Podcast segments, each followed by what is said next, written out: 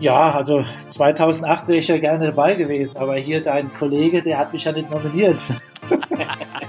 Das olympische Feuer lodert noch in Jörg Roskopf, würde ich mal so sagen. Der Bank muss ich sagen, da ist der Dima der Schlimmste. Also wenn der auf der Bank sitzt, der wechselt ja fast jeden Ballwechsel irgendeinen Stuhl, weil er so abergläubig ist. 40 mm oder 38 mm?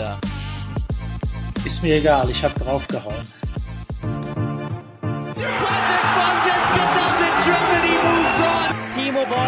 Schraubt, arbeitet an seiner eigenen Incredible turnaround from twice runner-up here, Patricia Solia. Das ist unglaublich, das kann ich nicht glauben. Ping, Pong und Brause. Der Tischtennis-Podcast.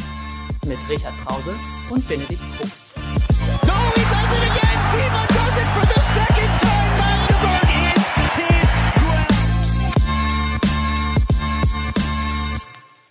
Mensch, Richard, die dritte Folge und wir sind schon getrennt. Das ist Wahnsinn, ja. Ich hätte eigentlich das viel lieber bei dir, mit dir gemeinsam in diesem klassischen Raum gemacht, aber ja, äh, wir müssen es akzeptieren. Wir sind ganz schön weit voneinander weg. Ja, und wir haben ja auch einen tatsächlich äh, einen, einen positiven Grund dafür, denn wir haben heute unseren allerersten Gast und ähm, ja, in Zeiten von Corona und Social Distancing ähm, ist es natürlich ein bisschen doof, sich auch zu dritt äh, in den Raum zu setzen und dann haben wir gesagt, wir machen das alle von daheim, also ähm, der Richard sitzt daheim in seinem Häuschen in Hanau und ich sitze hier in meinem Homeoffice-Büro.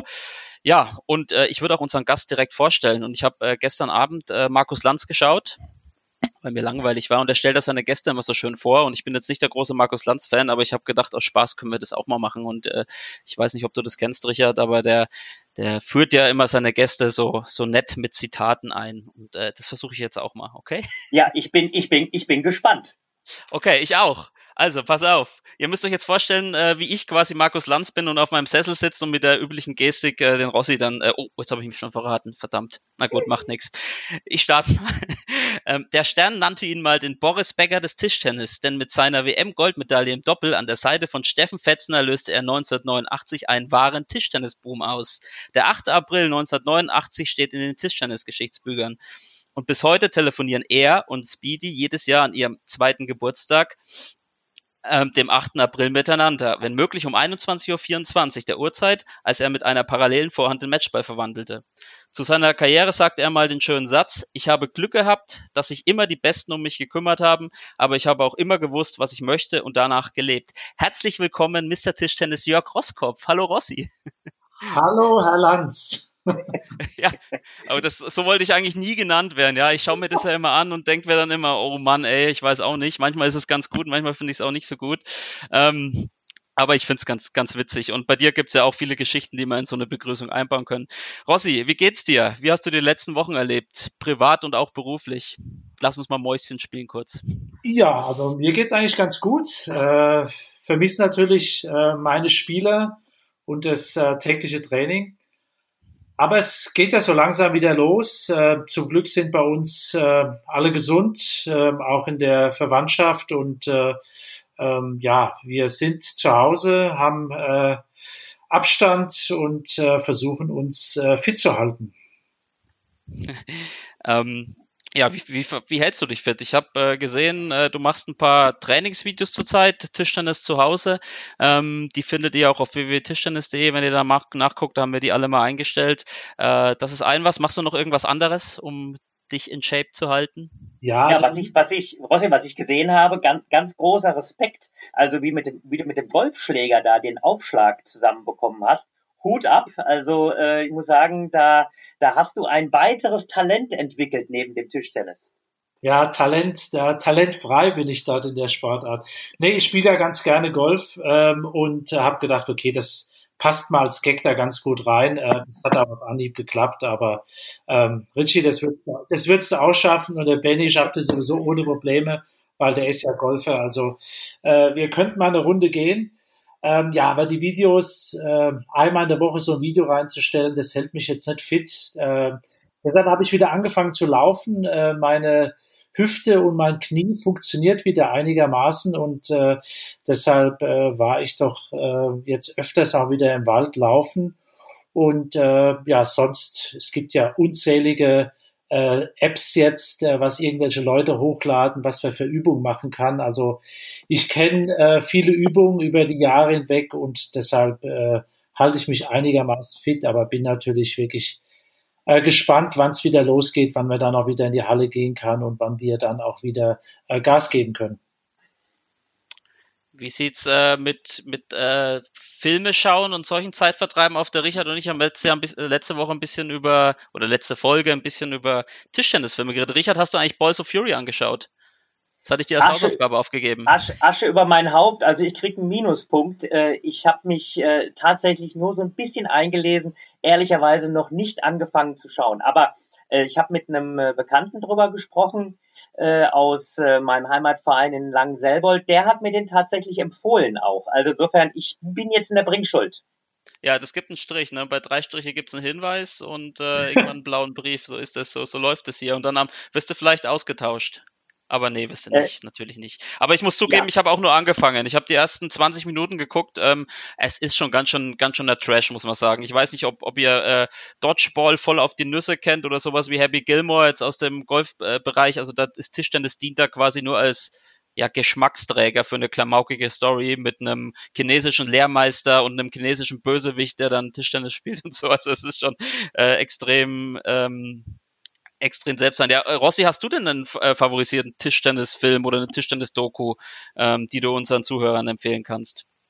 Ähm, es gab ja, glaube ich, eine, oder gibt ja eine Doku äh, über Timo Boll, Lars Hilscher. Ähm, und, äh, Klein, schnell und außer Kontrolle, richtig, genau, ich erinnere mich. Also außer Kontrolle sind sie beide. Ob sie noch schnell sind, äh, der eine ist immer noch schnell, beim Lars wird es ein bisschen langsamer.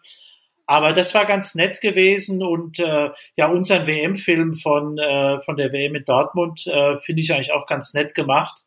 Ähm, aber sonst schaue ich mir eigentlich wenig Tischtennis an. Also ich habe eigentlich kein Interesse, zu Hause mir Tischtennis anzuschauen. Der Ritchie ist ja da ein bisschen äh, äh, weiter, der, der schaut ja gerne Tischtennis dann auch an, aber ich bin eigentlich froh, wenn ich äh, mir was anderes anschauen kann. Und ich bin äh, zurzeit äh, bei Serien gelandet, äh, schaue ja sehr viele Serien, natürlich Haus des Geldes geschaut und äh, jetzt, nachdem Game of Thrones beendet ist, äh, sind wir gerade bei den Vikings dran. Also äh, ich bin so ein äh, Serien-Junkie, immer wenn ich irgendwo unterwegs bin, auf dem Laufband äh, oder auf dem Fahrrad sitze, schaue ich mir dann eigentlich immer die 45 Minuten dann eine Folge an und deshalb komme ich da eigentlich bei so Turnieren äh, immer recht weit, wenn ich morgens, während, während meine Spieler noch im Kraftraum, im, im äh, Bett liegen, ich im Kraftraum schon bin, schaue ich da eigentlich äh, immer eine Folge und das passt eigentlich ganz gut. Ihr müsst, ihr müsst nämlich wissen, dass unser geschätzter Bundestrainer mit sehr, sehr wenig Schlaf auskommt. Und äh, ähm, wir, wir machen dann ja manchmal den Morgensport zusammen, aber eben die ganz, ganz frühen Einheiten, die muss er dann oft alleine machen, weil der Großteil der Spieler dann eben tatsächlich äh, ja sich nochmal zur Seite legt. Aber wenn alle schon das, äh, ähm, das zum Frühstück sind, dann hat Rossi meist schon die ersten zwei, drei Stunden hinter sich. Also das war, ja, ja, das, das, das, war ganz witzig bei den Europe Games, hatte ich ja äh, das Zimmer gehabt oder den Raum gehabt äh, mit dem Lars zusammen. Und der Lars ist ein äh, Mensch, der eher abends äh, bisschen länger wach bleibt und dann nochmal äh, entweder an seiner Arbeit war er dran gesessen äh, für seinen Diplomtrainer oder er hat mal auf seinem Handy geschaut. Äh, und äh, da war ich auch noch mit, mit wach gewesen, aber der Lars hat dann am nächsten Tag dann bis 8, 9 Uhr geschlafen. Und ich war aber schon um äh, 5.15 Uhr, 5.30 Uhr mit der Erste, der dann unterwegs war im Kraftraum äh, mit meistens äh, ein, zwei Boxern, die auch früh unterwegs waren. Keine Ahnung, wieso die so früh unterwegs waren. Und der Lars hat dann immer schon, irgendwann ist er dann aufgewacht und hat dann gemerkt, ich war schon unterwegs gewesen. Also das war ganz witzig. Und beim Richie ist es kein Problem, weil der sich manchmal morgens auch rausquält und dann auch unterwegs ist. Äh, in Halmstadt bin ich auch ein, zweimal mit euch joggen gegangen. Ich fand, mit dir ging's noch. Du hattest da, glaube ich, auch so ein bisschen Knie oder so. Äh, aber Genau. mit unserer Physio, mit der Birgit, das war hart. Also da habe ich einmal gelitten den restlichen Tag, weil die äh, ein Tempo vorgelegt hat. Das war ein bisschen, ein bisschen, ich würde mal sagen, fast eine Minute schneller äh, pro Kilometer als mein eigenes Tempo. Da habe ich gelitten. Aber das ist ja schon Tradition bei euch, dass ihr bei, bei großen Veranstaltungen, zumindest bei denen, bei denen ich jetzt dabei war, ihr seid ja auch viel auf der Tour unterwegs, dass ihr dann da immer ein bisschen laufen geht, ein bisschen Frühsport macht. Das ist schon äh, lobenswert und beeindruckend. Ja, anders, anders ist schwierig, wenn du den ganzen Tag in der Halle bist. Äh, und abends dann was zu machen, ist immer sehr schwierig, äh, weil du bist ja dann den ganzen Tag dann ja mit den Jungs unterwegs, äh, von Hotel, Halle, Videoanalysen, Gespräche. Und da bist du immer ganz froh, wenn du auch mal so einen Ausgleich hast. Und äh, das passt eigentlich ganz gut. Und äh, dem Tempo wirst du dich auch anpassen. Du bist ehrgeizig und äh, das schaffst du. Da bin ich sehr, sehr optimistisch. Es Ja, ist, oder ich halt- es ist natürlich, es ist, um, um mal kurz rein zu grätschen, ähm, es ist gerne. natürlich auch nochmal eine Möglichkeit äh, zwischen äh, Rossi und mir, weil wir dann eben da ein ähnliches Tempo haben, sich auch nochmal ganz gut auszutauschen, ein bisschen runterzukommen auf der einen Seite, auf der anderen Seite nochmal so ein paar Sachen zu besprechen. Ähm, wir haben das auch mal geplant, jetzt äh, helft mir, ich glaube, es war 2016, als wir eben im Olympischen Dorf so unsere Runden gedreht haben und dann noch ein paar Sachen absprechen wollten. Und dann kam irgendwann Sabine Winter dazu. ähm, ja, wir haben dann versucht, das Tempo von Sabine aufrecht zu erhalten. Ähm, wir haben das ein bisschen geschafft, aber äh, es hat dann dazu geführt, dass wir uns nicht mehr unterhalten konnten, weil das Tempo war dann doch höllisch hoch. Also am Ende, wenn ich jetzt mal so überlege, Sabine und Birgit, ihr zwei, ihr müsst mal gemeinsam laufen. Das stimmt, ja, ja. Das war in Halmstadt auch so. Da war ich auch mit Rainer laufen und dann kam Sabine, die ist an uns vorbeigeschossen, hat noch, ist dann rumgedreht, ist dreimal um uns also rumgetänzelt und ist dann weiter weggeschossen, so wie der Roadrunner, dieser Miep, Miep, tschu. Äh, also das, äh, das ist kein Spaß mit ihr. Ähm, ja, der Film äh, Die Chinesen Europas äh, ist natürlich auch äh, legendär und auch sehr gut gemacht von Milan Skrobanek zur WM 2012, wurde euch so ein bisschen begleitet. Äh, ist echt eine ganz, ganz coole Sache. Ähm, den gibt's glaube ich, auch zu kaufen oder sogar ist sogar on demand verfügbar seit, äh, seit ein paar Jahren oder Monaten. Ähm, genau. Ja, wir hatten, wir haben wieder viel Feedback von unseren Zuschauern bekommen nach der letzten äh, Folge, auch sehr umfangreiche. Ähm, qualitativ hochwertige. Und äh, ein, ein Wunsch war, so eine Art Retro-Rubrik einzuführen. Und äh, ich habe mir gedacht, man könnte das integ- integrier in, integrieren. Ich habe es let letzte Woche schon so einen Sprachfehler gehabt. Integrieren in äh, unsere Netzroller der Woche-Kategorie. Äh, also da nicht nur äh, Events zu besprechen, sondern Spieler. Und ähm, der Zuhörer David Engel war das, der hat einen ganz besonderen Wunsch gehabt, nämlich über Kalinikos Krianka zu sprechen. Okay. Und ich denke, äh, über den könnt ihr auch ein paar Stories erzählen, oder? Was, was fällt euch als erstes ein, wenn ihr, wenn ihr an Krianka denkt? Ähm, ich habe ein legendäres Turnier mit ihm zusammengespielt, äh, Qatar Open. Ich weiß gar nicht mehr, wann das war. Ähm, das ist schon sehr, sehr lange her. Aber ähm, wir haben zusammen Doppel gespielt und Kalinikos ist jetzt nicht der ausgemachte Doppelspieler. Ähm, und wir haben die erste Runde gespielt, äh, haben uns danach dann, haben gewonnen, danach zusammengesetzt und er sagte dann zu mir, äh, das war ganz witzig gewesen, also äh, spiel bitte nicht zu gut deine Rückschläge, weil immer wenn du gute Rückschläge spielst, bekomme ich auch wieder einen kurzen Ball zurück und kurz bin ich nie gut. Also spiel lieber ein bisschen höher, dann spielen die einen festen Ball und das ist meine Stärke. Da kann ich noch fester zurückspielen und wenn es zum Topspin, Topspin geht, geh bitte schnell zur Seite, weil ich habe eine sehr große Bewegung. Da kann ich da mit meinen großen Bewegungen dann richtig Druck aufbauen. Also das war für mich, war das ähm, ganz interessant, weil ich habe ja mit vielen Doppelspielern zusammengespielt und äh, wir haben sehr viel kurz gespielt und sehr viel äh, auch taktisch gut gespielt, aber das war äh, mal komplett was anderes. Aber wir haben am Ende die Qatar Open gewonnen, die ja immer gut besetzt sind. Also irgendwie hat es doch gepasst, aber das war so Kalinikos live. Also spiel nicht zu gut, weil ich muss feste Bälle bekommen, dass ich noch fester spielen kann. Und es ist ja wirklich beeindruckend, äh, ihn immer spielen gesehen zu haben, äh, die Topspin, Topspin Rallies, die großen Bewegungen. Also das war schon immer richtig, richtig gut gewesen. Und, und es, es zeigt, also das, das ist das, was ich dann nochmal so herausarbeiten würde. Ähm, ich habe ihn äh, aus der Zeit äh, in, in Ochsenhausen ähm, so ein bisschen auch eben ähm, ja kennengelernt, hat ja lange in, in Ochsenhausen gespielt. Ähm, er hatte ein unglaubliches Selbstbewusstsein, Selbstvertrauen. Also genau das, was du beschreibst, Rossi, äh, dass er sagt, ja, äh, also sobald der Ballwechsel läuft, wer soll mich denn schlagen? Was mache ich eigentlich hier, weil ich gewinne den Ballwechsel sowieso. Also diese, dieses herausragende Selbstvertrauen, das hat er ganz, ganz lange eben mit sich genommen und äh, ja, also war wirklich auch so, dass er, egal gegen wen er gespielt hatte, immer das Gefühl hatte, dieses Spiel gewinne ich und äh, ja, konnte es gar nicht glauben, wenn er mal ein Spiel verloren hat. Ja, der ist ja auch extrem beliebt. Also es gibt ja so ein paar Spieler, so ein paar nicht-deutsche Spieler wie Vladi oder Michael Mays oder, äh, oder er jetzt, die extrem beliebt sind bei den Tischtennis-Fans. Äh, ist es denn das dann gewesen bei ihm, dass er so spektakulär gespielt hat und auch so emotional dann war am Tisch? Frage geht an beide natürlich. Ja, ich denke schon. Also äh, spektakuläre Spiele hat er ja wirklich immer gemacht, äh, egal ob es in der ersten Runde war oder dann im Finale.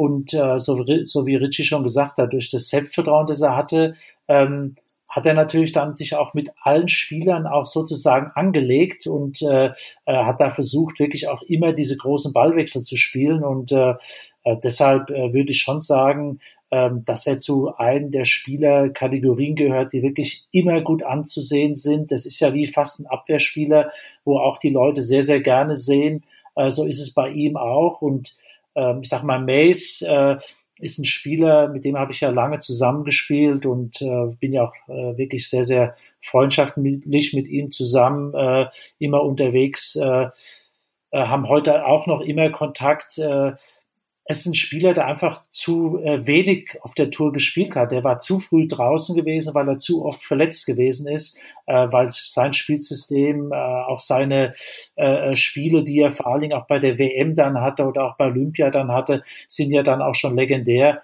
Und Fladi, okay, man, der Spieler, der ist ja schon äh, äh, schon so lange auf dem Turniercircuit immer ja sehr nett zu den Leuten, sein Spielsystem äh, sehr schön anzusehen, weil er einfach ein gutes passives Spiel hat, äh, aktiv dann immer die Bälle gut übernehmen konnte, aber er halt in der Generation groß geworden ist. Es wäre so, wenn Waldner jetzt noch spielen würde oder Person oder Primorac oder Gassian, alle Spieler, ähm, ja, die, die alle irgendwo so einen Legendenstatus haben und deshalb wollen die Leute die Spieler dann auch immer wieder sehen und deshalb gibt's dann auch immer tolle Ballwechsel von denen und äh, die Spieler gibt's heute leider viel zu wenige.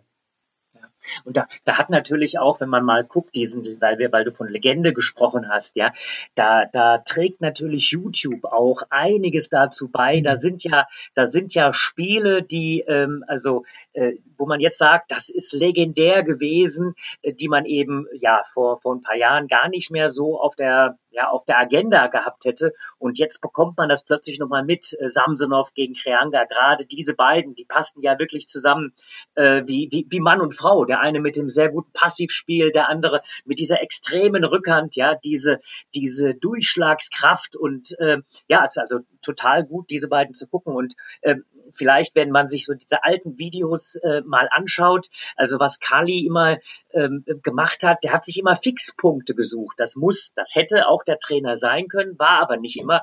Und äh, wenn man dann so als als als Spieler oder Trainer auf der Tribüne saß und ähm, Kali hatte einen dann äh, mitunter so ja fixiert, dann äh, konnte man sicher sein, das blieb auch einige Ballwechsel so. Also man hat immer das Gefühl, er hat einen Fixpunkt, egal wer das jetzt gewesen ist, und den sucht er sich so ein klein wenig.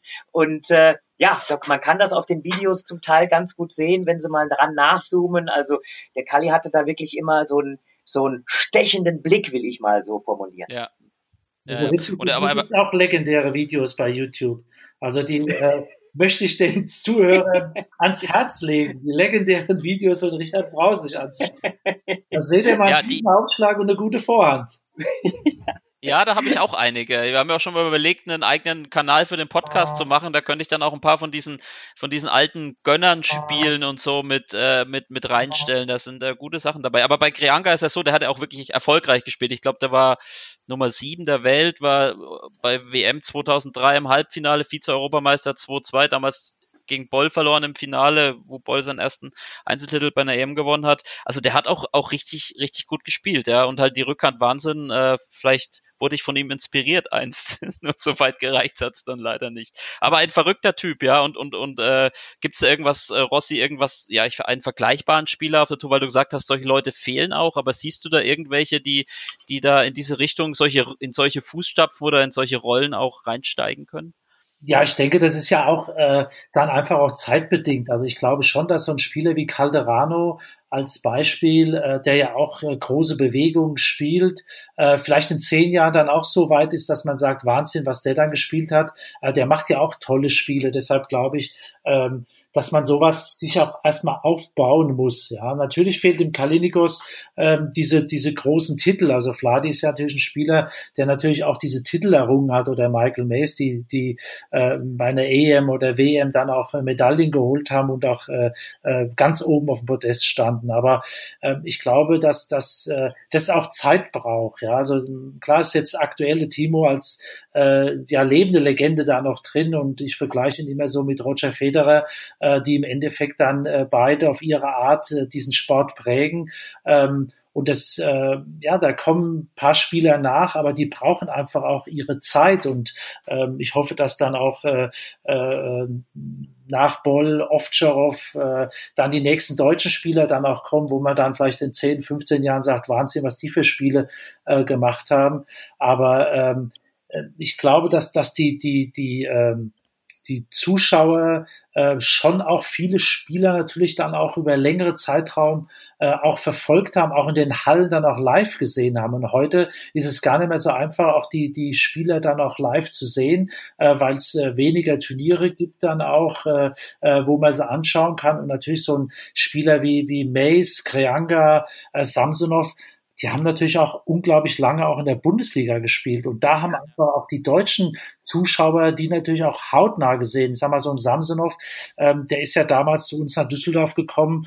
Ähm, das war ja auch ganz, ähm, interessant gewesen. Der damalige Trainer Mario Amesic, äh, wir hatten mit Petre Korbel einen herausragenden Spieler bei unserer Mannschaft gehabt, äh, der auch in der Liga äh, tolle Bilanzen gespielt hat, der auch äh, sehr, sehr gut in die Mannschaft gepasst hat, als Spaßvogel, aber auch als, Punkte, als Punktegarant.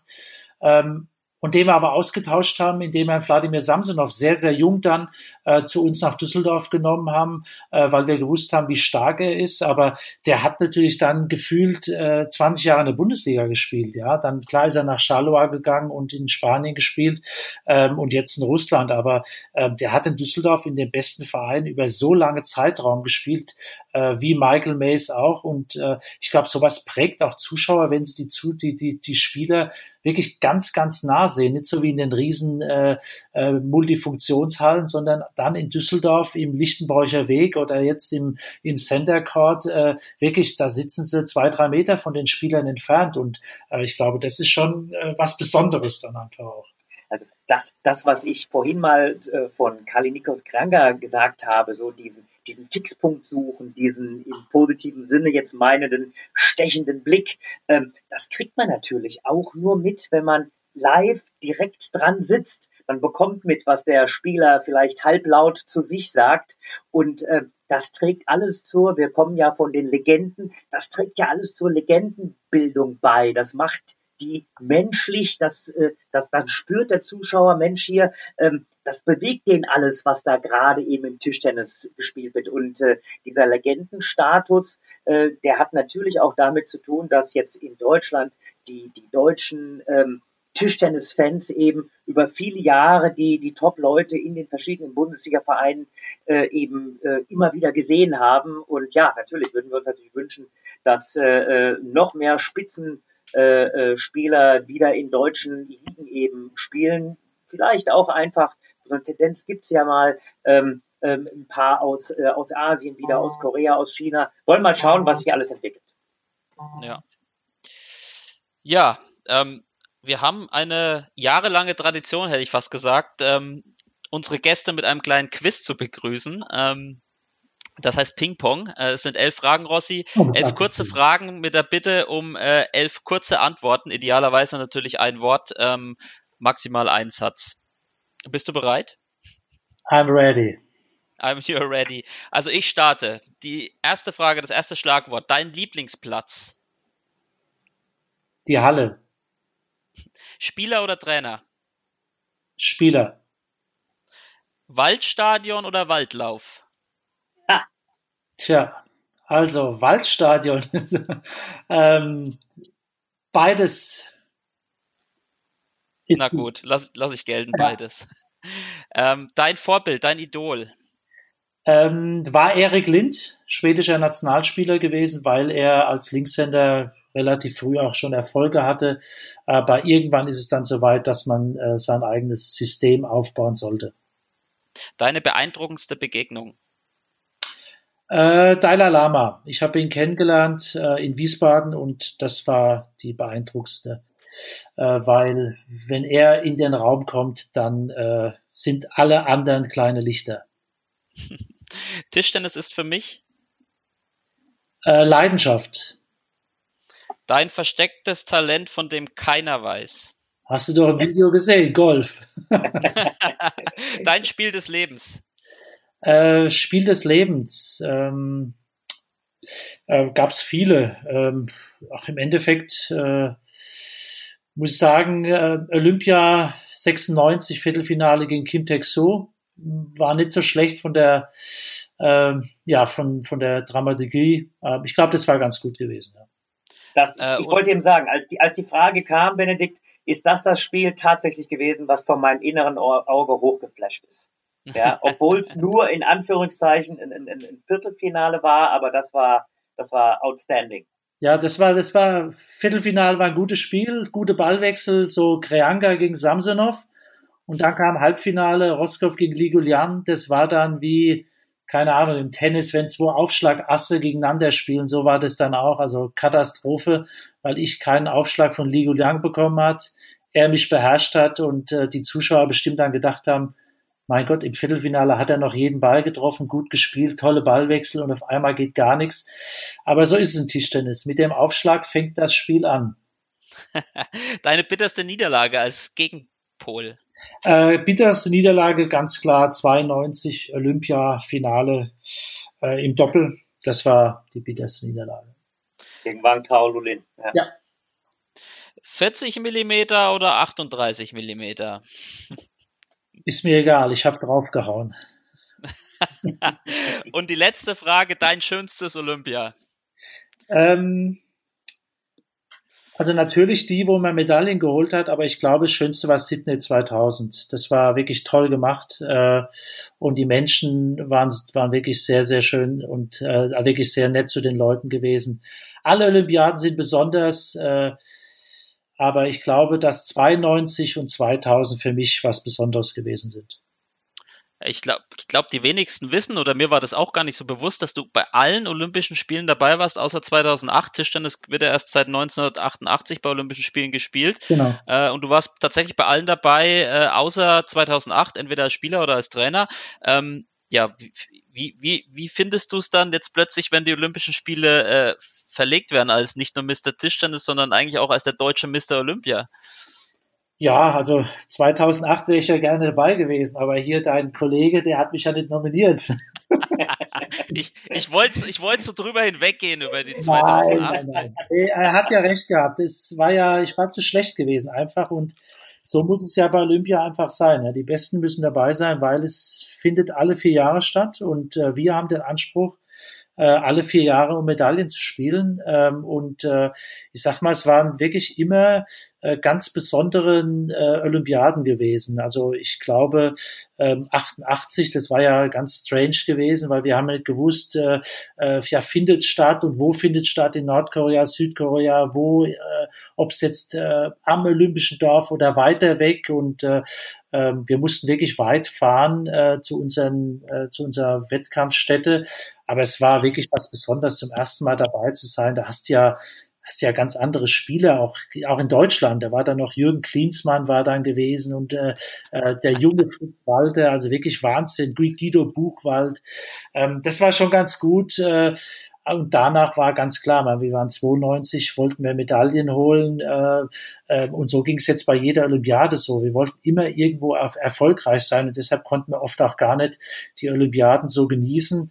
Ähm, aber die Verlegung äh, war ja unabdingbar. Ähm, ich bin mir ja gar nicht sicher, ob die überhaupt 21 stattfindet, ob wir das äh, die ganze Krise dann bis dahin äh, äh, bewältigt haben. Und äh, ähm, gab ja jetzt auch äh, von einem Japaner, der das auch gesagt hat, äh, dass er selbst das auch nicht so sieht, dass es 21 stattfinden wird. Aber äh, ja, wir müssen uns vorbereiten und äh, wir waren wirklich, muss sagen, äh, gut vorbereitet. Spieler waren auch für die WM jetzt in Südkorea äh, gut in Form und ähm, ja, wir hätten eine gute Olympiade gespielt. Wir waren an zwei gesetzt in der Mannschaft, haben eine tolle Mannschaft äh, mit äh, Franziska Ovtcharov und Boll. Ähm, ja, aber so ist es. Sportler können damit umgehen und die Trainer und der Verband auch. Und wir hoffen 2021 dann wieder eine erfolgreiche Olympiade spielen zu können, weil das muss man wirklich mal sagen. Ich glaube, es gibt nicht viele Sportarten, die so erfolgreich immer wieder bei der Olympiade äh, gewesen sind. Und ähm, das ist schon herausragend, wie der Tischtennissport und der DDB da immer wieder abliefert. Das ist, das ist eine, eine unglaubliche Konstanz, die natürlich auch ähm, ja, Rossi würde das nie so sagen, natürlich auch sehr viel mit dem Namen Jörg Roskopf in, in Verbindung steht, nicht? weil es gibt, glaube ich, wenig äh, äh, Trainer, die äh, ja so eine Vita haben, dass sie erst äh, ähm, den Verband mit Medaillen als Spieler beschenkt haben und dann das Gleiche äh, als Trainer eben auch geschafft haben. Also es ist schon was, was, was ganz Spezielles und äh, das olympische Feuer lodert noch in Jörg Roskopf, würde ich mal so sagen. Ja, aber ich habe es ja nie live gesehen. Ich war ja noch nie bei der Eröffnungsfeier und bei der Abschlussfeier dabei. Also ähm, das muss ich irgendwann mal mitmachen dann, ja. Aber ich habe ja noch ein bisschen Zeit. Ihr, ihr wisst, ihr wisst schon, dass das mittlerweile sehr, sehr restriktiv gehandhabt wird, Rossi. Ne? Wir haben ja dann immer die Anfragen, wer geht mit, wer geht nicht mit, aber ähm, die, die Athleten, die dürfen natürlich alle mitgehen. Alles, was an Betreuer und, und Staff ist, die natürlich vielleicht sogar ja etwas lieber diesen, diesen Einmarsch machen würden. Da wird jetzt sehr, sehr genau darauf geachtet, bei so einer sehr, sehr großen Mannschaft, wie die deutsche Mannschaft eben ja tatsächlich ist, mit den verschiedensten Sportarten, dass eben dieser Spieler-Trainer-Schlüssel ähm, ja, dass die Betreuer eben nicht unbedingt alle einmarschieren dürfen, weil sonst hätte man am Ende vielleicht eine, eine Mannschaft, die eben einmarschiert mit sehr, sehr vielen Betreuern und sehr, sehr wenigen Athleten. Ja, es, es geht ja sogar so weit und das finde ich jetzt als Außenstehender auch wirklich, wirklich doof, dass die Trainer ja noch nicht mal eine Medaille bekommen ähm, beim Teamwettbewerb. Das ist, glaube ich, nach wie vor so, oder? Das ist ja tatsächlich ja. dann äh, schon so, dass der Trainer ja auch oft mit die wichtigste Person ist äh, in so einer Mannschaft und ausgerechnet dieser bekommt dann keine Medaille, also schwer nachzuvollziehen, oder? Ja, ja definitiv. Also äh, ich kann das nicht nachvollziehen. Ich äh, ähm, merke das auch immer an, äh, weil das ist ja so, dass du als Mannschaft dich ja über Wochen, Monate, Jahre vorbereitest auf die Olympiade und am Ende darf der Ersatzspieler und der Trainer nicht äh, da oben stehen und eine Medaille in Empfang nehmen, ja. Und äh, ich weiß gar nicht, ob es dem IOC äh, so schlecht geht, dass er äh, genau. keine Medaille mehr produzieren können. Aber wenn man so hört, wie viel äh, Millionen sie haben, äh, sollte, glaube ich, auch da äh, die eine oder andere Medaille mehr drin sein. Und äh, ich sehe es halt einfach so, ähm, dass es erstmal dieser Ersatzspieler, das ist eine mega Katastrophe, dass ein, ein, Ersatzspieler, der die Spieler ja auch noch einspielt, der die Spieler äh, vorbereitet, dass der nicht damit dabei sein darf. Ähm, und das ist ja auch Wahnsinn, falls dann äh, ein Spieler sich verletzt, muss ja der verletzte Spieler dann eigentlich sofort aus dem Dorf raus, seine Akkreditierung abgeben ähm, und danach bekommt dieser Spieler keine Medaille, sondern nur der eingewechselte Spieler. Also äh, da sollte man wirklich auch mal die Kirche im Dorf lassen. Und der Trainer, es, ich finde, es ist auch so ein bisschen so, äh, wir ähm, wollen ja immer, dass wir Übungsleiter bekommen, Trainer bekommen. Aber bei dem größten Turnier, das es gibt und wo die ganze Welt draufschaut, ähm, steht dann kein Trainer oben auf dem Podest. Und ich glaube, das sollte einfach auch dann so, äh, äh, diese Ausschlagskraft ist einfach dann auch da. Okay, zu der Mannschaft gehört auch der Trainer, so wie es ja in Asien immer ist. In, in Asien, wenn man in der Pressekonferenz mit den asiatischen Spielern äh, da sagen sie immer, ja, unser Trainer hat uns gut vorbereitet und wir sind äh, ja dem Trainer sehr dankbar.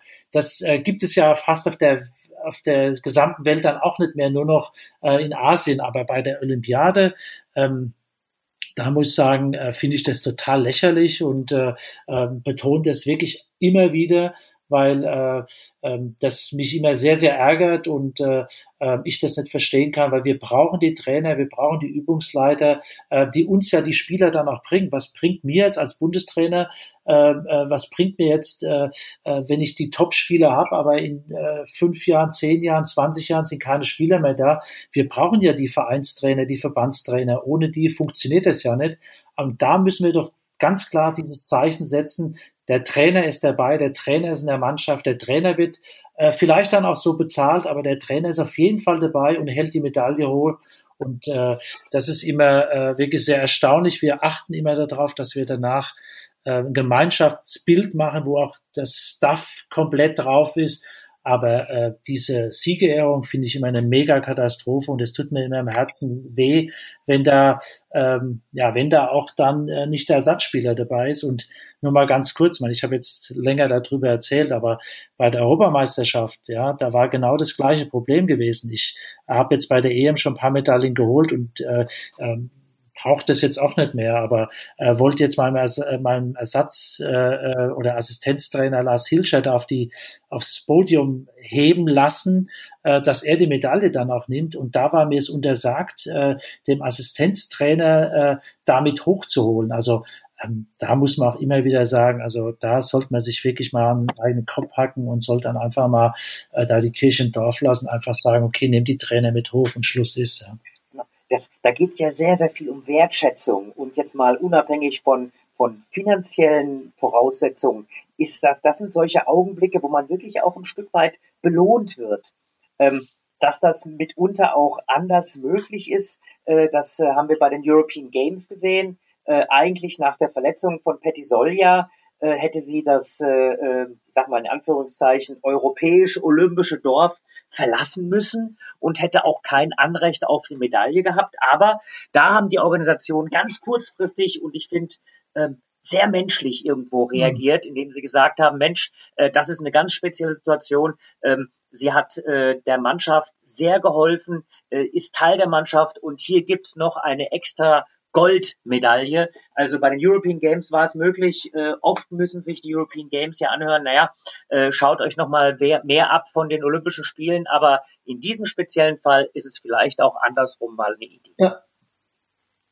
Ja, ihr, das, das ist ja auch äh, tatsächlich dann ein maßgeblicher Unterschied, Trainer oder Spieler zu sein. Ihr habt ja auch eine, naja, zumindest einige Parallelen in eurer Vita. Nicht nur, dass ihr, glaube ich, euch nur ein Jahr trennt, äh, was euer Alter, euer junges Alter betrifft. Ihr wart ja auch beide Nationalspieler und seid dann ähm, relativ zügig ins Trainerbusiness gewechselt. Was ist denn der, der Unterschied, äh, der Unterschied, äh, Trainer zu sein im Vergleich zum Spieler zu sein? Also ich stelle also mir vor, zu, zunächst mal, äh, zunächst mal, Benedikt, ist es wichtig, mir einen Unterschied zu machen. Herr Rossi hat den Ball sehr, sehr gut getroffen. Und äh, ich habe den Ball, äh, naja, ich würde mal sagen, so in den, in den mittelmäßigen Bereich getroffen. Also die Situation war schon so, dass wir viele Jahre tatsächlich auch zusammen Nationalmannschaft gespielt haben, noch viel mehr Jahre äh, den damaligen AB-Kader äh, zusammen äh, sozusagen äh, genossen haben.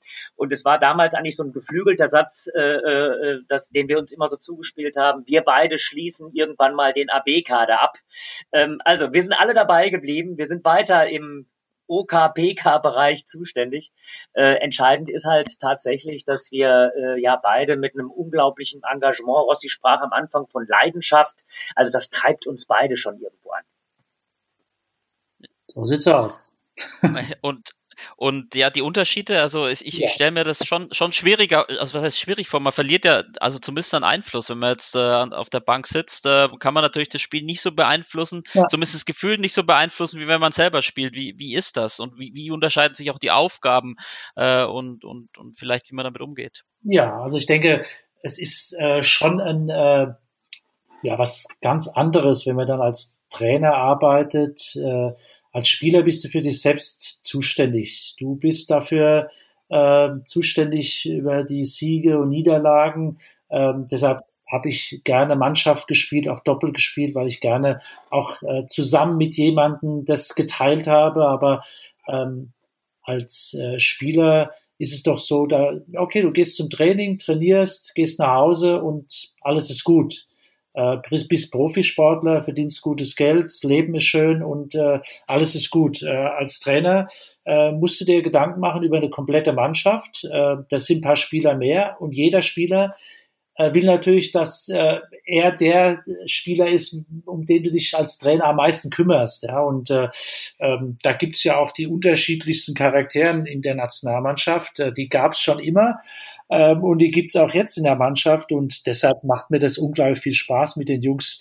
Ähm, zu arbeiten. Also erstmal ähm, muss ich das äh, auch sagen, dass es äh, seitens des Verbandes natürlich ähm, ein perfektes Arbeiten ist, weil äh, der Verband einem da freie Hand lässt. Äh, äh das Präsidium äh, da wirklich äh, tolle Unterstützung immer leistet und äh, wir können da wirklich äh, gut miteinander arbeiten ähm, und mit den Spielern ähm, ist es ein tolles äh, Miteinander. Ähm, weil wir alle Ziele haben. Wir wollen uns alle verbessern. Ähm, ich als Trainer mit meinem Trainerteam.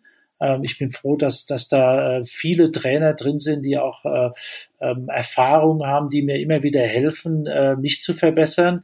Ähm, und vor allen Dingen auch viele Spieler da sind, mit denen ich auch zusammen gespielt habe, aber auch Spieler da sind, die neu dazukommen, aber die unglaublich ehrgeizig sind und auch den Weg, den, den wir vom DDDB und vom Trainerteam vorgeben, den auch äh, durchziehen wollen. Und äh, ähm, klar gibt's Erfolge, die wir haben, aber auch äh, äh, Misserfolge. Und es geht aber immer wieder weiter, weil wir langfristige Ziele haben. Und äh, ähm, ja, ich bin sehr froh, als Trainer arbeiten zu können. Aber ich muss den Jungs sagen, spielt, und das sage ich immer wieder zu ihnen, spielt so lange wie ihr könnt, weil es gibt nichts Schöneres, wie Profisportler zu sein. Als Trainer wird es da ein bisschen schwieriger. Aber ähm, ich habe lange genug gespielt und äh, war froh, dass ich dann zwei Jahre Jahre Assistent äh, war vom Ritchie ähm, und ähm, danach 2010 ähm, ja den Laden dann äh, übernommen habe mit wirklich sehr, sehr guten Trainern, die mir an der Seite gestanden sind und immer noch stehen. Und äh, ähm, es macht sehr viel Spaß, äh, immer wieder rumzureisen, zu fahren und äh, ähm, ja zu sehen, wie sich die Spieler, auch selbst ein äh, Spieler im gehobenen Alter wie Timo Boll noch weiterentwickeln kann. Und da hat man ja dann auch seinen Beitrag dazu gegeben. Ja, das, du hast zehnjähriges Jubiläum, das, äh, fällt mir da jetzt ein, dieses Jahr. Zehnjähriges Trainerjubiläum. Äh, sozusagen. Also, hey, gibt's, gibt's, ich muss mal gucken, vielleicht gibt's eine goldene Nadel. Da wollen wir mal nachschauen. Ja, genau. Vielleicht, soll, vielleicht soll ich beim Präsidenten anrufen, vielleicht gibt's eine Gehaltserhöhung. Ja, oder eine dicke Party. Also das, äh, da bin ich, äh, da, da bin ich mal gespannt. Ja, aber es ist ja auch so als Trainer, man muss ja halt auch äh, wahrscheinlich sehr schwierige Entscheidungen treffen. Also gerade dann ja. bei Nominierungen und so. Du hast vorhin 2008 angesprochen. Ich weiß nicht, ob Richard da nochmal Stellung zu nehmen will zu seiner Nominierung und Nicht-Nominierung. Aber das stelle ich mir also dann auch sehr schwierig vor, dass man wirklich auch Menschen äh, enttäuschen muss. Aber wahrscheinlich nehmen das die Spieler dann auch schon auch sportlich, oder? Also Frage geht an beide natürlich, auch an, auch an Richard. Der hat das ja genauso miterlebt oder tut es noch? Ja, also aus, aus meiner Sicht ist es schon so, dass man äh, äh, als Trainer, es ist ja wirklich wichtig, dass man ähm, ein bisschen mehr sich auch Zeit nimmt für die, die man nicht nominiert. Weil im Tischtennis ist es so, ich sage häufig, dass äh, äh, in der Nationalmannschaft jeder kriegt ein Stück vom Kuchen ab. Ähm, und das bedeutet nicht, wenn man jemand mal nicht nominiert hat, dass er bei der nächsten WM oder bei der nächsten EM oder bei den nächsten Olympischen Spielen nicht äh, auf den Zug äh, dann aufspringen kann. Deswegen ist es so wichtig, sich eben mit den Spielern auch in so einer schwierigen Entscheidung immer auseinanderzusetzen. Es ist ganz einfach zu sagen, du bist dabei, den Rest kriegen die meisten Spieler sowieso schon nicht mehr mit, weil dann hat man einen großen Haken gesetzt und man ist erstmal so entspannt. Äh, man muss tatsächlich sich äh, mitunter die Zeit nehmen, auch wenn natürlich die Dis äh, Diskussion man auch nicht jetzt zu tief führen darf, äh, mit Spielern, die man nicht nominiert hat. Es ist, es ist wirklich ähm, schwere Entscheidung, die man treffen muss, aber ähm, das habe ich äh, sehr, sehr früh äh, gemerkt, in meiner aktiven Zeit auch noch. ähm, wo ich ja mit vielen guten Trainern zusammengearbeitet habe und äh, auch viel mit den Trainern gesprochen habe, äh, auch früh schon, ähm, speziell in meiner Düsseldorfer Zeit, äh, sehr, sehr früh äh, ähm, mehr oder weniger auch Assistent war von äh, Mario Amesic, äh, äh, viel besprochen habe, viele Aufstellungen besprochen habe. Ähm, aber es ist so, der Trainer muss die Entscheidung treffen. Der Trainer ähm, trifft die Entscheidung ja nicht nur, weil er äh, jetzt den einen Spieler nicht mag, sondern er will ja auch Erfolg haben. Und äh, das müssen die Spieler akzeptieren. Ja? Der Trainer trifft die Entscheidung in seinem Trainerteam. Ähm, und das ist unsere Aufgabe. Das ist eine sehr, sehr schwierige Aufgabe. Ganz klar, weil mir natürlich auch die Spieler ans Herz gewachsen sind und es ist immer ähm, äh, ja, Tage davor, ähm, die äh, schwer sind, wenn man weiß, jetzt wird die Entscheidung getroffen. Ähm, und ähm, das ist wirklich immer die schwierigste Phase eines Trainers. Aber das ist auch die Phase, wo ein Trainer einfach auch gefordert ist, äh, weil einer muss es sagen, einer muss es dann auch kommunizieren. Ähm, und äh, es ist immer so, dass natürlich jeder Spieler denkt, äh, natürlich muss ich ihn nominieren. Äh, Natürlich muss ich ihn nominieren, aber da muss er mir das zeigen und äh, äh, da muss er das in jeder Trainingseinheit zeigen. Und da muss er das natürlich auch in Wettkämpfen zeigen. Die Spieler haben Möglichkeiten, heute viele Wettkämpfe zu spielen. Ähm, und deshalb äh, ähm, wollen wir immer die bestmögliche Mannschaft äh, zu den jeweiligen Turnieren nominieren. Und wenn man nicht nominiert ist, dann muss der Ehrgeiz geweckt werden dass man beim nächsten Turnier dabei ist, dass überhaupt kein Weg an äh, mir als Spieler dann vorbeigeht. Ähm, und äh, so habe ich wirklich viele Spieler, die sehr, sehr ehrgeizig sind und äh, immer wieder heiß sind aufs nächste Turnier. Ich finde es bei einer Olympiade immer sehr schwierig. Ähm, das war mit Sicherheit für den Ritchie damals auch sehr schwierig, die Entscheidung so zu treffen. Ja. Ähm, aber ganz klar eine mega korrekte äh, Entscheidung, weil, weil ich einfach ganz klar die Nummer fünf damals gewesen bin. Ähm, aber äh, es ist oft so, weil ich weiß halt, die Olympiade ist nur alle vier Jahre und das ist das Ziel von jedem Spieler. Eine EM, WM, heutzutage sind ja gefühlt jede Woche ähm, eine Olympiade, aber zum Glück nur noch äh, alle vier Jahre oder immer noch alle vier Jahre. Und deshalb ist es dann immer extrem schwierig, auch die Position zu vergeben, äh, wer spielt Einzel, wer spielt Doppel oder jetzt wer spielt äh, ähm, Mannschaft und wer ist Ersatzspieler. Ähm, das sind immer wieder schwere Entscheidungen, aber ähm, einer musste treffen und äh, ähm, Helmut Hampel hat das immer gesagt, äh, äh, das ist die Aufgabe des Trainers, das äh, auch so zu sagen, zu kommunizieren und nicht zu lange darüber zu diskutieren, weil sonst diskutierst du noch wochenlang danach über diese Entscheidung.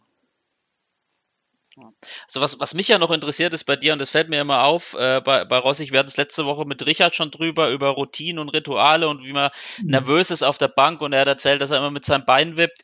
Ich habe das Gefühl bei dir, und ich bin ja dann doch mit der Videokamera oder mit dem Fotoapparat da auch gern mal daneben, dass du ein, ein Eisblock bist. Also du hast ja auch, glaube ich, mal gesagt, dass du nie Angst vor einem Spiel gehabt hast. Du wirkst auch als Trainer sehr ruhig und überhaupt nicht nervös. Sieht's da, wie sieht's da in dir aus? Und gibt's, hast du irgendwelche Methoden, dass du das dann so wegdrückst? Jetzt?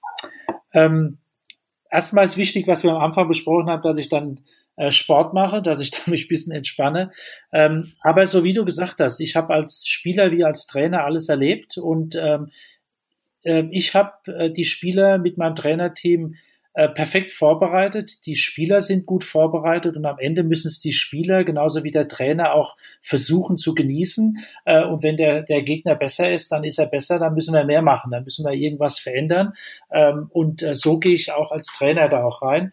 Ähm, der Dima würde, würde jetzt, wenn er da dabei wäre, würde er mir mit Sicherheit ein Bild schicken, wie ich bei der Olympiade äh, äh, mit geschlossenen Augen, den Kopf senkend äh, dann da sitze, weil ich da äh, äh, bei der Olympiade, und das ist tatsächlich auch oft nur bei der Olympiade, weil da finde ich der Druck extrem hoch, ähm, ähm, ja, die Augen zu hatte und mir manche Ballwechsel nur noch über meine Ohren dann anhöre und äh, gar nicht mehr hinschauen kann.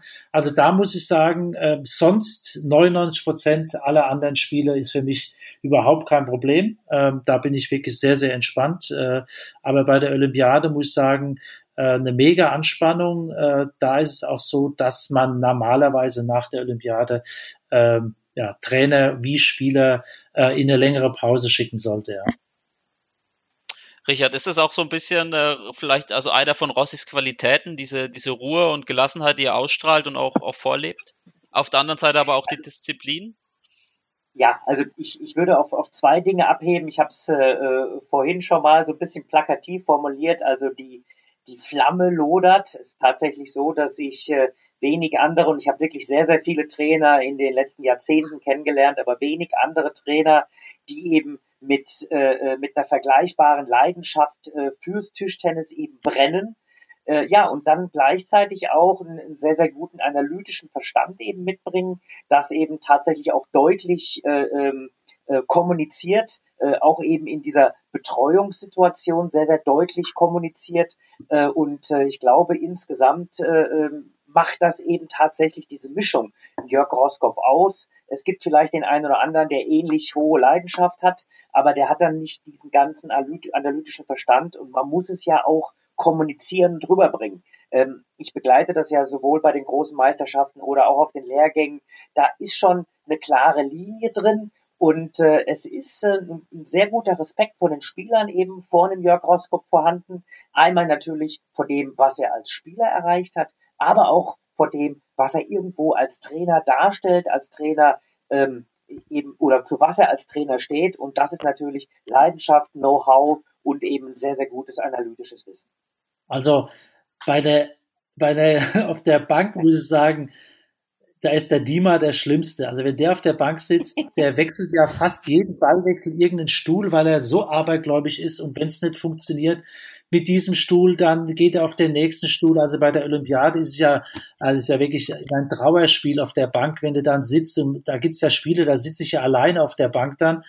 Und wenn dann der Dima dazukommt und hat dann die Auswahl an drei oder vier Stühlen, dann rückt er da ständig hin und her. Also der Kerl ist äh, Wahnsinn, äh, der ist sehr nervös dann auch immer, ähm, aber das muss man auch sagen und da bin ich auch wirklich sehr, sehr glücklich drüber. Ähm, ich habe Spieler, ähm, die einfach ein unglaubliches Fachwissen einfach haben, ob das jetzt der Timo ist, der sehr ruhig ist, aber wenn er was sagt, dann weißt du, okay, jetzt äh, machst du mal die Ohren auf und hörst mal zu. Ähm, und äh, bei Dima ist es einfach so, der hat ein taktisch richtig gutes Verständnis dann auch und kann sich auch in die Rolle des Trainers reinversetzen. Und äh, äh, das habe ich den Jungs klar gesagt. Äh, äh, sie können gerne auch den Spielern auch was sagen dann, aber äh, erst mit mir besprechen, ob ich auch da der gleichen Meinung bin. Ähm, und das passt immer ganz gut. Und das muss ich sagen, ist in der Nationalmannschaft bei allen Spielern so. Vor allen Dingen, wenn sie viel Erfahrung haben. Also ob das jetzt auch Basti ist, also die auch große, große Turniere und große Spiele gemacht haben. Die haben ein gutes Verständnis und Gespür dafür, äh, was da passiert. Ähm, und äh, Franz äh, wächst da jetzt äh, so langsam rein. Ähm, und da muss ich sagen, also die großen drei, also Ovtcharov, Boll, Steger, die bei der Olympiade uns ja wirklich viele Medaillen geholt haben, äh, die können das perfekt. Ähm, und das ist meine Aufgabe, da auch äh, die anderen Spieler reinwachsen zu lassen, weil das ist ein äh, großes Plus gegenüber allen an der Nation, weil wir äh, Spieler haben, die, die sich rein versetzen können in die Lage des äh, Spielers, der jetzt an der Platte steht und wollen ihm wirklich 100 Prozent helfen. Das war in meiner Anfangszeit als Spieler damals mit 14, 15, 16 war die Nationalmannschaft sehr zerrüttet gewesen und da war es nicht so gewesen, dass jeder gehofft hat, dass der, dass der Spieler vorne gewinnt. Ähm, aber heute ist es so, dass es wirklich ein richtiges Team ist und es macht sehr, sehr viel Spaß, äh, mit diesem Team äh, zu arbeiten. Ja, und Dima ist äh, ja neben dir der Einzige, der eine Einzelmedaille bei Olympia gehört hat, trotz seiner Nervosität. Also der Erfolg gibt ihm ein bisschen recht. Und das ist auch tatsächlich eine Frage von einem, äh, von einem Zuhörer und vom User, der, die ein bisschen darauf abzieht an dich, Rossi, mit welcher Einstellung oder welchen Tricks du es in deiner Karriere geschafft hast, ähm, er schreibt wortwörtlich, äh, der, der User, immer derjenige zu sein, der in der Halle am härtesten trainiert hat ähm, und das auch an seine Spieler weitergibt. Also mit, mit, hast, mit welchen Tricks oder mit welchen ritualen Einstellungen du dich da immer wieder motiviert hast. Gibt es da einen Geheim, dein Geheimrezept, das Rossi-Geheimrezept? Okay, als Spieler war ja ganz klar gewesen, also das begnadete Talent hatte ich nicht gehabt, deshalb musste ich dafür arbeiten, um äh, dieses Talent dann zu bekommen. Und äh, ich hatte ganz klar mir Ziele gesetzt, sehr langfristige Ziele und an denen habe ich einfach tagtäglich gearbeitet. Und ich war immer froh gewesen, dass äh, bei mir in Düsseldorf und in der Nationalmannschaft äh, Kollegen da waren, die das auch so gesehen haben. Ja, vielleicht wird jetzt Peter Franz sagen, ja, die Bekloppten haben viel zu viel trainiert und deshalb war er zu oft verletzt gewesen. Ähm, aber so muss ich sagen, äh, mache ich das jetzt als, als Trainer. Ähm, ich habe einfach äh, verschiedene Arten von Spieler. Also ich kann jetzt nicht den Timo Boll trainieren lassen wie Dimitri Ovtcharov, kann aber auch den Dimitri Ovtcharov nicht trainieren lassen wie den Dimitri Ovtcharov vor zehn Jahren. Also da gibt es auch Unterschiede und äh, äh, deshalb bin ich, äh, äh, ich glaube, die, die, die Journalisten hören es gerne, äh, Jörg Roskow, der harte Hund als Trainer. Also äh, es ist Respekt da, so wie Richie das gesagt hat. Es ist auch äh, Ruhe in der Halle. Es wird sehr, sehr konzentriert trainiert. Aber es nimmt jeder Spieler, kann sich auch seine Zeiten dann auch nehmen. Äh, wenn er mir das begründet, ähm, dann kann er auch dann aus dem Training rausgehen. Ich würde jetzt nicht sagen, dass jetzt ein, ein Timo Bolter, wenn er sagt, er ist, er ist müde, ähm, dass er dann noch trainieren muss, weil, weil ich will, dass er dann trainiert. Nee, ich besprecht es mit ihm. Äh, ich glaube, da gibt es einen Unterschied zwischen dem Spieler und dem Trainer, äh, ganz klar, weil man als Trainer einfach äh, für 10, 12, 14 Leute zuständig ist. Als Spieler war ich nur für mich zuständig und ich wollte mehr trainieren als der Letzte, der aus der Halle gegangen ist und das musste ich sein wenn der Ritchie halt wieder da ist und wollte halt wieder eine Beinarbeit spielen, dann äh, musste ich halt nochmal eine spielen. Aber wir haben halt hart trainiert, weil wir gewusst haben, die Schweden waren besser, begnadeter und äh, ein, ein Franzose oder ein Belgier oder ein, ein Chinese, die haben einfach mehr gemacht und ich habe mit äh, 14 war ich vier Wochen in China und äh, äh, das war eine sehr prägende Zeit und äh, genau das habe ich gewusst. Ich muss genauso viel arbeiten, wenn nicht sogar mehr wie andere. Ja. Äh, eine weitere Frage war, und das, das müssen wir jetzt auch nicht äh, in, in, seinem, in jedem Detail besprechen, war, äh, ob du Patrick Franziska den Sprung in die Top Ten zutraust und ob es noch andere Spieler äh, ja aus deinem Herrenkader gibt, den du den Sprung in die besten zehn Spieler der Welt zutraust. Ähm, natürlich. Also ich traue äh, Franz zu, traue äh, auch weiterhin äh, Boll Ovtcharov zu, dort reinzurutschen. Die sind ja immer so an der Grenze jetzt. Also das sind drei Spieler, die gehören in die Top Ten. Ähm, und ich habe zurzeit äh, richtig viele gute Spieler, die äh, wirklich heiß drauf sind. Äh, die ersten drei, vier Spieler der Nationalmannschaft, denen das Leben schwer zu machen. Und äh, ähm, die haben sich super entwickelt. Äh, ob das jetzt, äh, ja, will eigentlich auch keine Namen nennen, weil wirklich viele gute Spieler nach vorne kommen. Und ich muss sagen, in Düsseldorf äh, und in allen Zentren, die wir haben, wird sehr, sehr gut gearbeitet und trainiert. Und äh, es kommen gute Spieler nach. Und äh, Franz, weil es war die äh, Eingangsfrage. Natürlich ist es sein Ziel und unser Ziel, ihn in die Top Ten zu bringen. Ja, ja ähm, Corona, unser Lieblingsthema, Richard.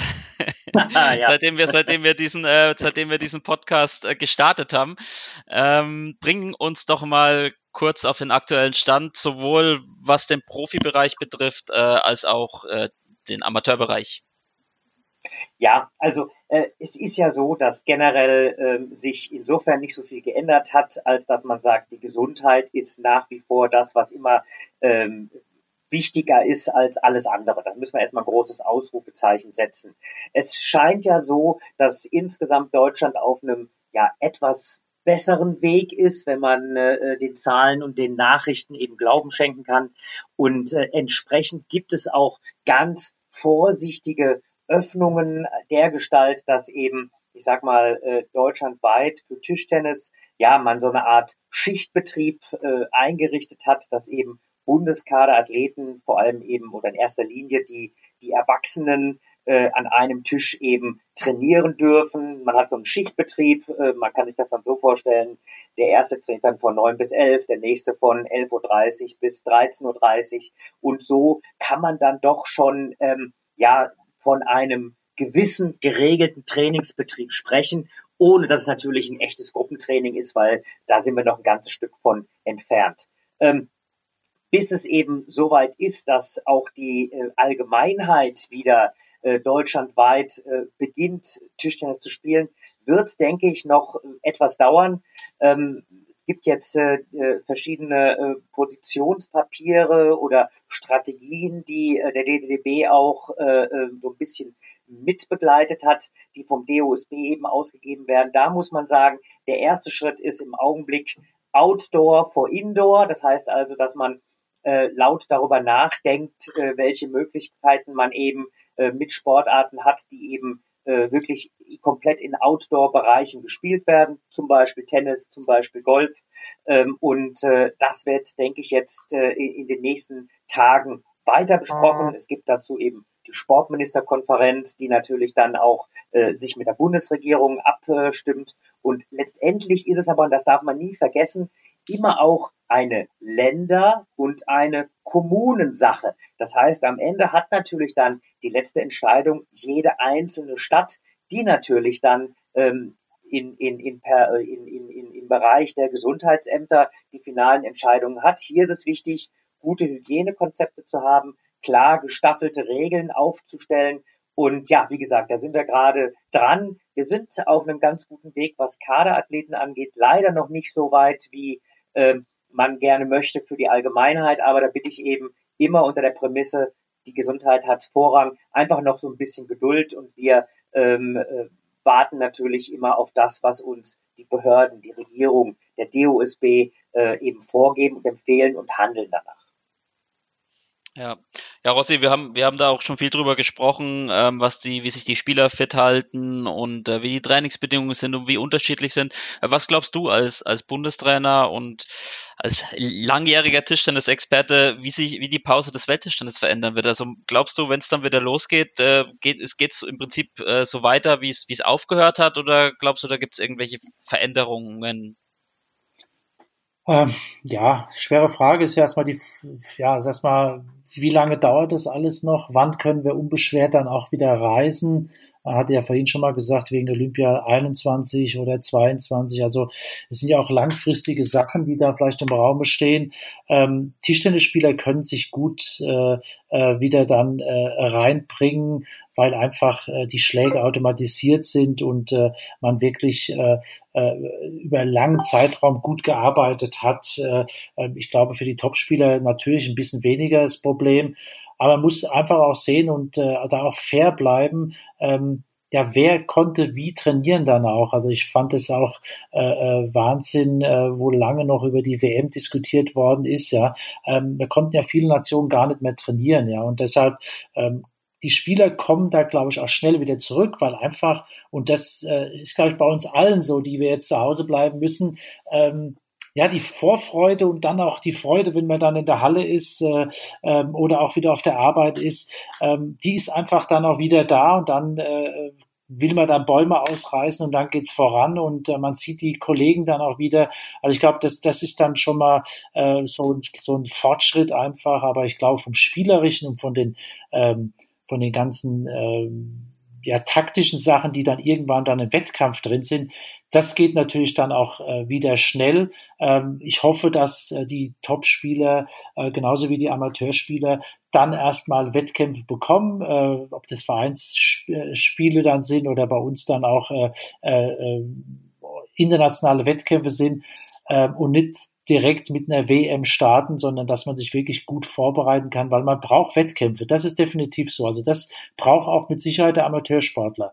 Man kann trainieren und nochmal trainieren, nochmal trainieren, aber die Wettkämpfe und die Wettkampfswerte, die braucht man und die ähm, ja, sollte man sich dann aneignen und wenn nicht, muss man Wettkämpfe simulieren, da muss man im Training Wettkämpfe spielen, die wirklich zählen, vielleicht um ein Bier im Amateursport oder um eine Cola äh, und wir müssen dann, äh, äh, dann irgendwelche äh, Sachen ausloten bei uns bei den Wettkämpfen.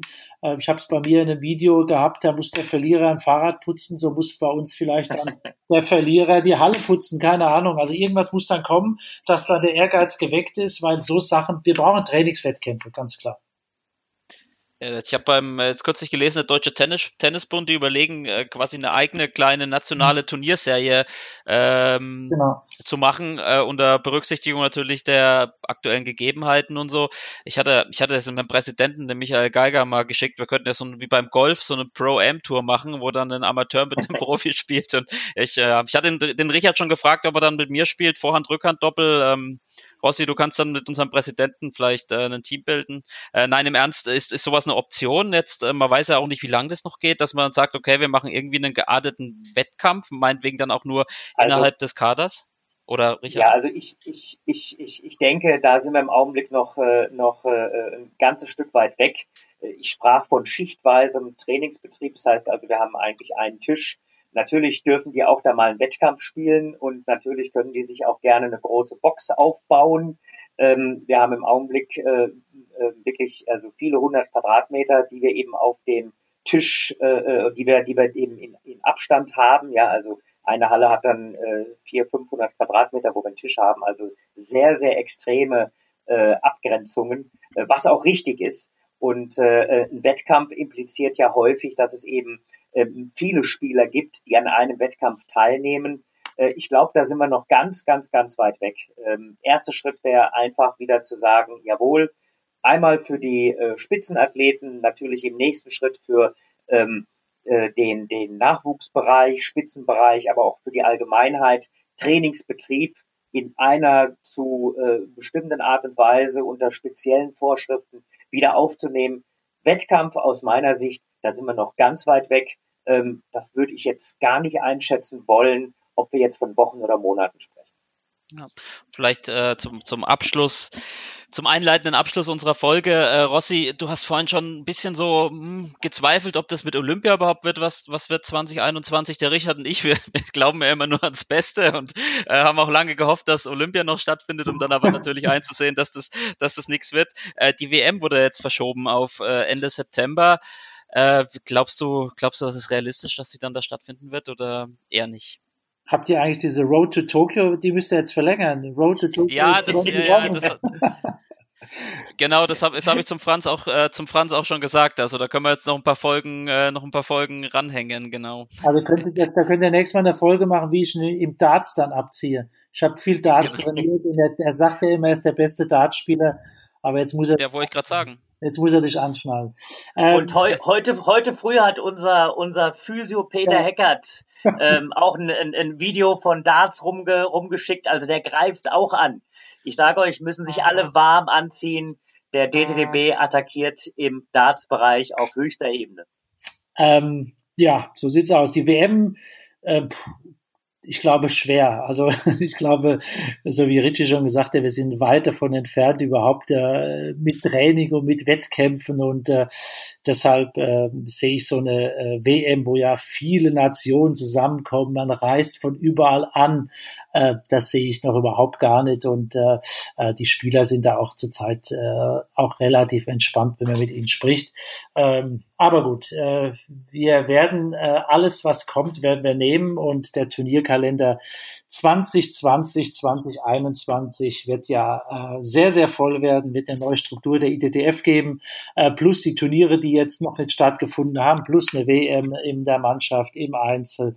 Also wir werden, uns wird es nicht langweilig werden und wir werden sehr viele Flugkilometer auf unserer Meilenkarte bekommen und werden sehr wahrscheinlich am Ende wieder von der Lufthansa mit Handschlag begrüßt, wenn wir ins Flugzeug einsteigen.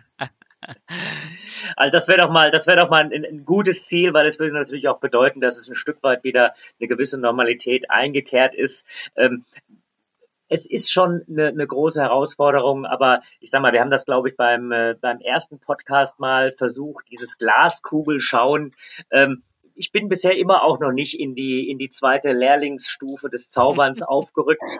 Äh, also ich glaube, da müssen wir einfach noch mal ein bisschen einfach Geduld haben ja. und gucken, wie sich alles entwickelt. Hoffentlich äh, in 2020 mit einer gewissen Normalität. Ja, da musst du vielleicht mit dem Timo mal zu den Ehrlich Brothers gehen. Äh, da kannst du vielleicht noch ein bisschen das Zaubern lernen. Das wird unseren Podcast sicher auch äh, weiter voranbringen. Nein, aber es ist ja tatsächlich so, dass sich gefühlt irgendwie jeden Tag was ändert. Das Tempo hat minimal nachgelassen jetzt, aber es ist, es ist immer noch so und ähm, ja, man kann immer nur gucken, was kommt. ja, ich denke. Podcast perfekt. Ich habe gestern Abend alle Wege für nach Ruhm gesehen. Also es gibt ja so viele Podcasts, deshalb kann man sich die ja schön anhören, ne? Das stimmt, das kann man, kann man machen, wenn man im, im Garten sitzt oder auf dem Heimtrainer wie Timo Boll und äh, äh, sich versucht fit zu halten, genau. Ja, Rossi, wir hatten, ich hatte noch so viele Themen hier auf dem Zettel, aber es ist gekommen, wie ich es nicht befürchtet habe, aber wie ich es mir gedacht habe. Ähm, wir müssen dich einfach noch ungefähr zehnmal einladen, ähm, um alles, alles zu besprechen, was es noch zu besprechen gibt. Gerne, sehr gerne. Sehr, das klingt gut. Ansonsten, ähm, Richard, hast du noch was zu sagen als Namensgeber dieses Podcasts? Nein, also ich, äh, ich freue ich freu mich immer, äh, wenn, wenn wir die Möglichkeit haben, eben so im, im Podcast, man kommt ja wirklich, man merkt das ja, ich finde das ja hochspannend, man kommt ja so richtig ins Erzählen und äh, ins, ins Austauschen. Es ist ja dann fast so, als ob man vergisst, dass ein Mikrofon dabei ist und dass das quasi dann irgendwann on air geht. Also ich finde das ein, ein spannendes Format und äh, freue mich auf jeden Fall schon auf die vierte Folge. Das wird ja fast ein Klassiker. Genau, und, und man muss ja auch nur Stichworte geben und schon, schon hast du die Geschichten, zum Beispiel, heute bin ich über den Spieler Ding Yi gestoßen, ja. Ähm, der, der wahrscheinlich, der, der, der, der wahrscheinlich auch was sagt, Richard. Aber darüber können wir uns ein andermal unterhalten, über, über diese traurige Geschichte in deiner Karriere. Ähm, ich also würde ich, mich ich sag, ich sag, genau, ich sag, ich sag nur so viel, darüber lohnt sich auf jeden Fall zu reden. Das ist sehr gut. Das ist ja quasi dann so ein, so ein Cliffhanger, wie man von Haus des genau. Geldes oder äh, von, von Game of Thrones dann auch, auch kennt. Nein, ich bedanke mich bei, äh, bei euch beiden, bei Richard sowieso und auch bei dir, Rossi, für die spannenden Einblicke. Und wie gesagt, ähm, wir werden dich mal wieder verpflichten dann. Ähm, ansonsten wie immer unseren Zuhörern alles Gute, bleibt gesund und bleibt uns und dem Tischtennis treu. In diesem Sinne, bis zum nächsten Mal. Ciao, ciao. Bis zum nächsten Mal. Ciao, ciao.